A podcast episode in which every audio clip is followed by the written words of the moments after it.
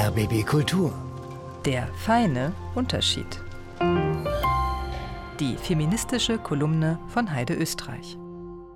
Und in der geht es heute nochmal um unseren Bundespräsidenten, nicht um die Bundespräsidentin, denn dem Bundespräsidenten scheint es hierzulande nur in männlich zu geben. Das ist in diesem speziellen Fall auch sehr vernünftig, so finden sehr, sehr viele. Heide Österreich eher nicht.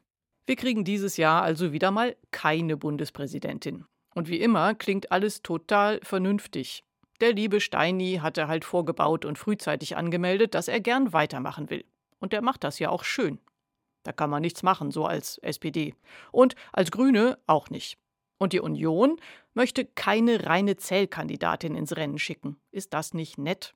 Um die Frauen zu schonen, lieber keine aufstellen. Es gibt übrigens einen Fachbegriff dafür, wohlwollender Sexismus. Man könnte natürlich stattdessen auch Politik betreiben, die die Frauen in diesem Land voranbringt. Das wollen diese Parteien, die FDP lasse ich mal draußen, nämlich eigentlich unbedingt, steht in jedem Programm, mehr Frauen in hohe Ämter. Und das nicht erst seit gestern.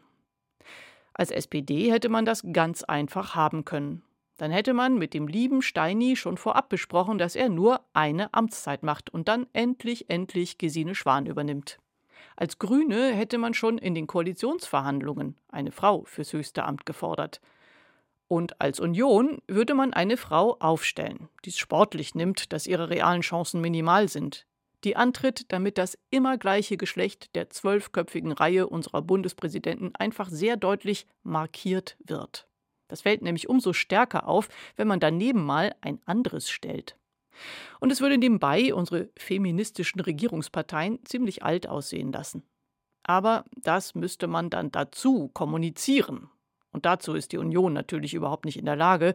Dann würde nämlich auffallen, dass sie eine Männerpartei ist, die selbst nicht mal eine vernünftige Frauenquote hinbekommt. Apropos Quote. Als wären die Parteien nicht peinlich genug, kommen nun dazu noch unsere Leitartikler, männlich. Die FAZ ist offenbar immer noch der Ansicht, dass Frauen nur aus Mitleid gewählt werden und per se unqualifiziert sind. Zitat: Steinmeier zugunsten einer Frau fallen zu lassen, wäre dem Zug der Zeit gefolgt, Moral vor Qualität zu stellen. Der Weser-Kurier hat ebenfalls diesen wohlwollenden Sexismus drauf.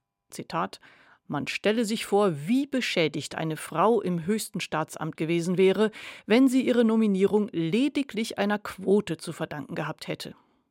Da stelle ich mir immer ganz mitleidig die vielen beschädigten Männer vor, die nur etwas werden, damit der Bundesländerproporz oder der Parteiflügelproporz oder eine der vielen anderen Quoten in der Politik stimmt. Und sogar in der Taz findet ein Mann, dass es ja nur Pseudofeminismus wäre, wenn die Union eine Frau aufstellte. Ich wäre dagegen froh, wenn die Union zu irgendeinem Feminismus fähig wäre, der über ihr Geschwurbel, sie wolle weiblicher werden, hinausgeht. Gern auch erstmal nur Pseudo. Fake it till you make it.